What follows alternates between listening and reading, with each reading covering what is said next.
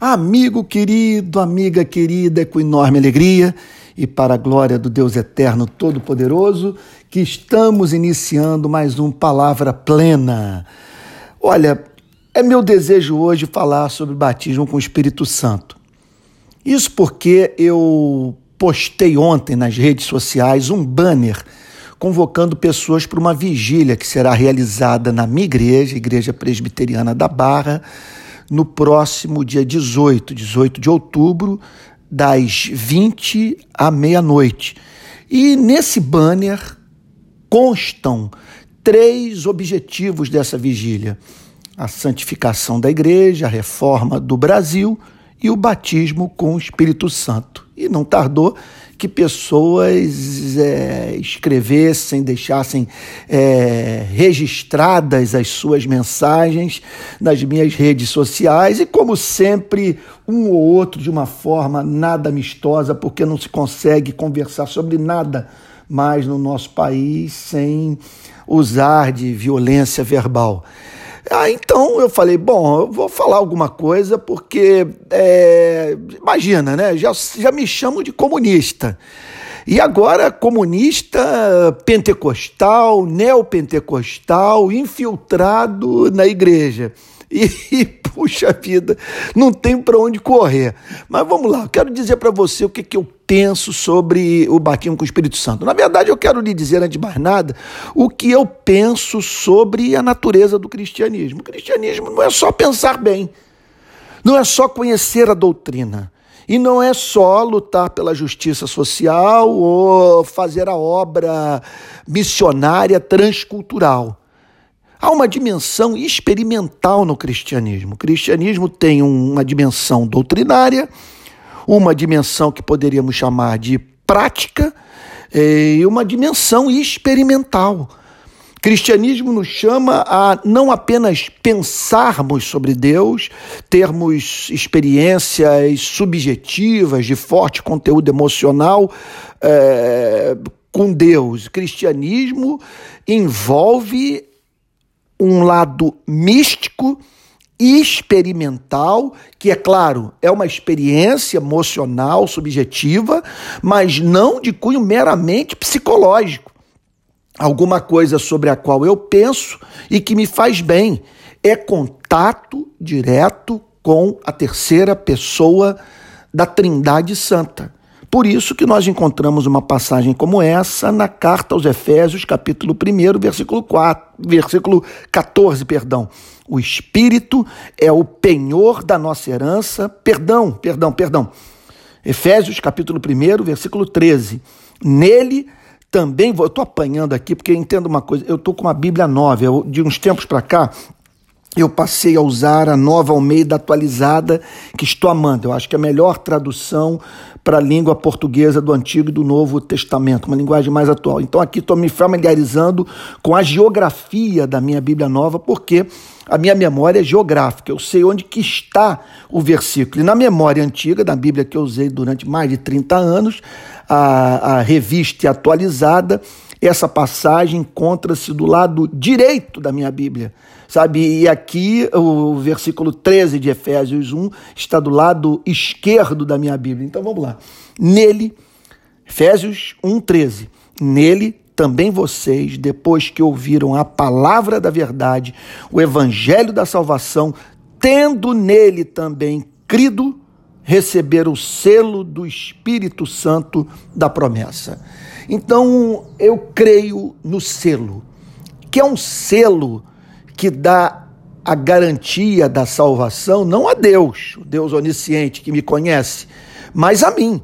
O selo é um sinal autenticador da minha eleição, da minha redenção, do meu pertencimento à aliança da graça e de todos os seus benefícios eternos. É alguma coisa que vem para eliminar toda dúvida. E isso porque é da vontade de Deus que os seus filhos se vejam como tais. E você haverá de convir, você haverá de concordar comigo que nem todos os cristãos têm certeza da sua salvação. O selo, portanto, é esse sinal autenticador. Entenda uma coisa: quando uma pessoa é selada, ela é batizada. Agora, olha, eu não vou nem discutir por terminologia. É aquela história. O que, é isso? O, que alguém teria eh, feito essa pergunta para outro, né? O que, que é o batismo com o Espírito Santo? Olha, o que eu não sei. Só sei que é uma coisa que você não tem, eu não tenho. Então, é, eu não vou discutir aqui terminologia, embora me sinta muito é, é, é, tranquilo em usar a terminologia do selo, a, teologia do, a terminologia do batismo. Não é nada novo, eu não estou inventando é, uma, uma, uma, um cristianismo, uma, uma pneumatologia reformada. É, estou simplesmente me fazendo valer das, das luzes projetadas por grandes santos calvinistas do passado. John Owen acreditava na segunda bênção, Thomas Gooden, John Flavel, Martin Lloyd Jones, entre outros. Não há unanimidade. Essa discussão no meio reformado tem que ser travada no campo da exegese bíblica, da teologia bíblica, da teologia sistemática, e não do ponto de vista da tradição. A tradição não é uniforme. Isso precisa ser enfatizado. Então, nós temos aí no coração, em pleno século XX, da tradição reformada, um, um, pregador indiscutivelmente calvinista, como Martin Lloyd Jones, que escreveu extensamente sobre o tema. E chamando ah, os de sua geração, pregando na capela de Westminster em pleno século XX ah, sobre esse cristianismo experimental, estimulando pessoas a buscarem a segunda bênção, a separarem tempo para orar, fugirem do pecado e clamarem por esse esse selo de Deus no coração que faz a vida ser transbordada de alegria e, e, o crente tomado dessa certeza da redenção sair pelo mundo de modo desassombrado fazendo bem. Eu tenho para mim que a radiografia dessa experiência é encontrada na experiência, na, na, na experiência do próprio Cristo. O, de, o texto inspirado diz que é, relato dos evangelhos que o Senhor Jesus, ao entrar no, no, no Rio Jordão, é, foi selado com o Espírito Santo da promessa, e enquanto o Espírito Santo vinha sobre o nosso Salvador, uma declaração de amor lhe era comunicada: Tu és o meu filho amado, em quem eu me comprazo. Então, essa é a radiografia dessa experiência santa, gloriosa, bem-aventurada. Esse selo é Deus declarando o seu amor por você e por mim. Isso tem, tem que ser buscado. Nós não recebemos todas as bênçãos do Espírito de uma só vez no ato da conversão e deve ser combatido no nosso meio esse, essa história do, do, do eu, eu tomei pela fé posse da promessa. Sabe, é uma coisa que aconteceu comigo, embora não possa falar em termos de, de, de espaço e de tempo. Ora, nas Sagradas Escrituras, nas, na vida de alguns dos maiores santos de Deus, é, é, é a experiência do selo, ela, é, é, é, ela pode ser relacionada facilmente a dia, mês, ano e local. Sabe? Olha só, deixa eu apresentar aqui duas para você que eu acho extraordinárias. Sabe? Uma vivida é pelo grande calvinista John Flavel. Olha o que, que ele diz. Puritano que viveu há aproximadamente 320 anos. Diz assim John Flavel, abre aspas. Olha só, estou falando de um calvinista descrevendo seu batismo com o Espírito Santo. Assim, seguindo o seu caminho, seus pensamentos começaram a volumar-se e a subir cada vez mais alto, como as águas da visão de Ezequiel, até que finalmente se tornaram antigozos das alegrias celestiais. E tal plena certeza do seu interesse nisso, que ele perdeu completamente a visão e a percepção deste mundo e de todos os interesses deste mundo e por algumas horas não sabia mais onde estava, como se estivesse em profundo sono em seu leito. Chegando exausto a certa fonte, sentou-se, lavou-se, desejando ardentemente que, se fosse do agrado de Deus, que esse podia ser o lugar de sua partida deste mundo. Aos seus olhos, a morte tinha o rosto mais amigável que ele já contemplara, exceto o rosto de Jesus Cristo. Calma aí, deixa eu fazer uma pausa aqui. Aos seus olhos, a morte tinha o rosto mais amigável que ele já contemplar, contemplar, exceto o rosto de Cristo. Você já contemplou o rosto amável da morte? Você já viu a morte como meio de graça, como introdução na, no estado de bem-aventurança eterna, como Jordão que um dia você haverá de passar de modo jubiloso a fim de botar os pés nessa cidade onde não entra a injustiça, que a luz do sol, da graça, da presença, da glória de Deus a todos ilumina, nesse lugar onde não há mais fé e esperança, no qual só reside o amor. Você já contemplou o rosto amigável da morte? Pois bem, esse homem foi habilitado a dizer que contemplara o rosto amigável, amável da morte, quando foi batizado com o Espírito Santo. Então vamos lá. Voltando à citação.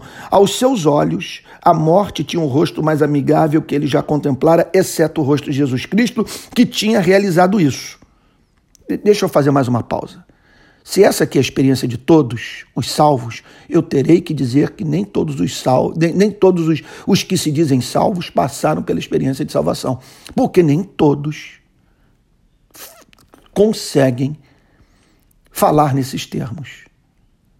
O que eu garanto é que quando uma pessoa é selada com o Espírito Santo, veja só, estabelece esse estabelece-se esse estado de alma profundamente desejável.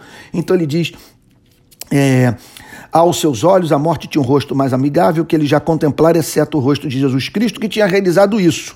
E embora acreditasse que estava morrendo, não podia lembrar-se de ter tido um só pensamento sobre sua querida esposa, ou filhos, ou qualquer preocupação terrena.